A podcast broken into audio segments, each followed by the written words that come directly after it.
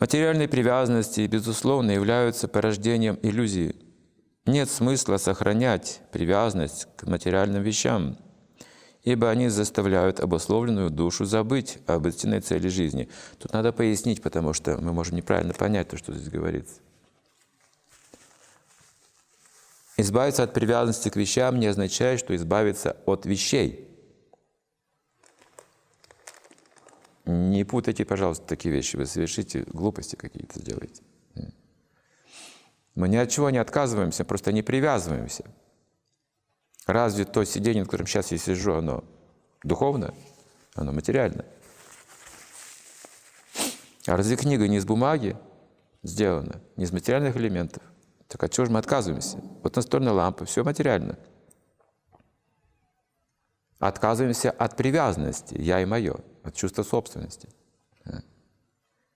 Пожалуйста, не путайте эти вещи, потому что мы вначале всегда путали эти вещи. У нас не было руководства хорошего. Мы были разъединены с руководством далеко. Один преданный телевизор выбросил с балкона.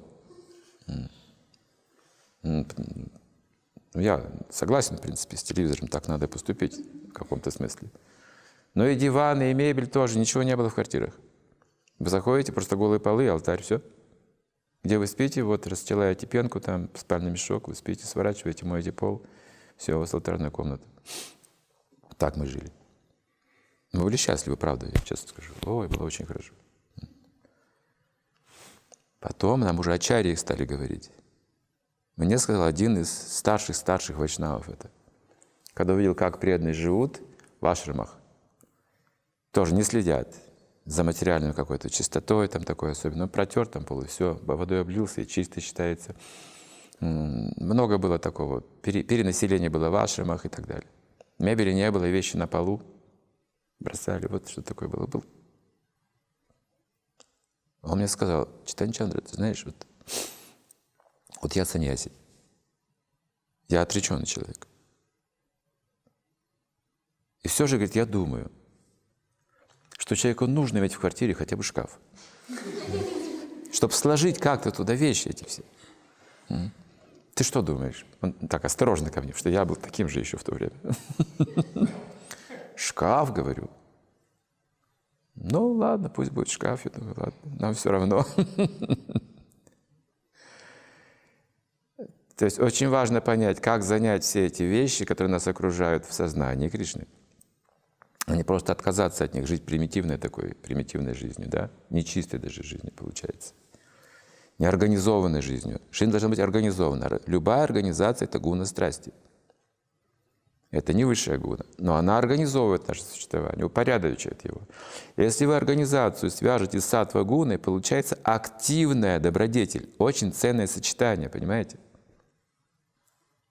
Если же вы страсть, организацию свяжете с тамосом, будет активное разрушение.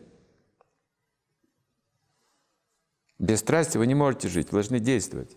Да? Кришна Арджуна, Арджуне говорит, действуй, сражайся, это кшатри, это в страсти, но ты действуй, должен действовать. Но для чего? Для высшей цели. Свяжи это с благостью, с чистой. Это будет полезная деятельность, называется. Мы должны хорошо одеваться, красиво. Это страсть. Но для чего мы должны помнить? Не привязываться к этому. Не чтобы на меня на улице смотрели, все падали налево и направо, понимаете. Не для этого, а для того, чтобы представить культуру духовную. И для того, чтобы общаться с людьми приятно и рассказывать о духовных вещах. То есть это тоже культура, одежда. Э, это большая культура, великая культура. Это отдельный разговор об одежде. Что она вообще означает в обществе людей цивилизованных. Каждый класс людей одевается по-разному на самом деле. И замужние, и незамужние одеваются по-разному и, и так далее. То есть есть своя культура, свои тонкости, и прически, и все остальное, все тоже это есть э, описано в каких разных гунах и как это правильно делать. Потому что все влияет на наши чувства, особенно противоположные полы. Поэтому они знают, два эти пола, как эту культуру, э, эти отношения направить, возвысить. При помощи одежды, при помощи общения, при помощи брака, при помощи деятельности. Все направлено на то, чтобы возвысить эти отношения. От Митхуня Бхавы выше, выше. Все направлено туда. Брак — это один из могущественных способов. Брак означает, что ограничивают отношения с противоположным полом. Вы не можете общаться больше близко ни с кем, кроме своей женой, все, или своим мужем. Это ограничение, это брак. Это могущественное средство контроля Митхуни Бхавы. И только в браке позволяются эти интимные отношения. Все, вне брака запрещено в цивилизованном обществе. Будет устанавливаться порядок. Для того, чтобы это соблюсти, тогда нужны соответствующие одежды и поведение. Потому что иначе, если этого не будет, то брак будет колебаться, умы будут колебаться. Мужчина, даже женатый, будет смотреть на других женщин. И видеть там именно объект возбуждения, а не духовный объект. А чтобы это был духовный объект, должна быть одежда и поведение соответствующее у всех. Это была древняя культура когда-то. Она сейчас стала устаревшая, это когда-то было паранджа еще, да, крайности были, все ссылаются почему-то на паранджу. Это крайность.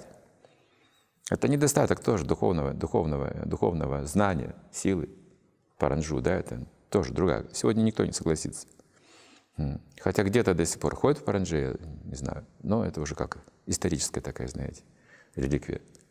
Мы были в Узбекистане, продавали там паранджу просто, чтобы повесить и показать, все, не носить. Как сувенир. Паранджа должна быть в сознании. В сознании. Ум нужно очистить. Вот какая вещь. Помните, сидят четыре обезьяны, по-моему. Да, ровно четыре обезьяны сидели рядышком так вот друг с другом и разговаривали.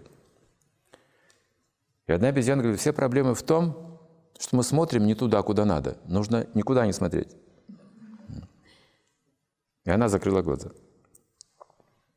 Другая обезьяна говорит, нет, нет, нет, мы слышим не то, что надо. Надо уши закрыть. Третий сказал, это еще цветочки. Главное, мы болтаем всякую ерунду. Надо рот закрыть. Вот в чем проблема. А четвертая свободно сидит и говорит, главное не думать плохо. Это написано в шастрах. Вот, займитесь умом своим.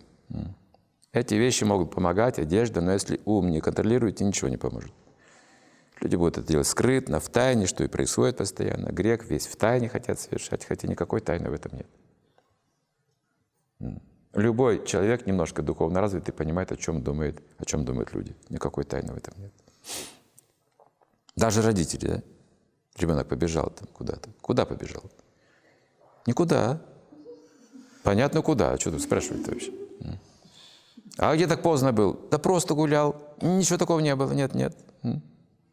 Да все понятно. Если так поздно приходит, понятно, где он там, и с кем, и все. Все ясно уже. Это опыт. Поэтому нет ничего тайного, что не будет явным, говорится. Все, все очевидно. Если мы развиваем такой разум необходимый, чистый разум, более высокий разум, духовной практике, конечно, мы начинаем видеть, куда люди идут. Как в Калькутте лет сто назад, примерно, Прупада описывает, впервые появилась одинокая женщина на улице, одна шла по улице, и курящий мужчина. И все садху поняли, куда мир идет. Все по одному примеру, достаточно понять. Вы берете кастрюлю риса и готовите ее. Как вы проверяете? Берете одну рисинку, все понятно, готово, вся кастрюля.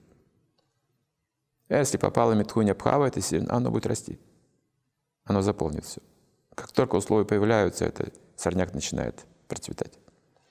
А условия прекрасные для греховной деятельности сегодня, для любой. Мы создаем другие условия у себя дома, в своих обществах, чтобы как бы, оберечь наши чувства и ум а от деградации.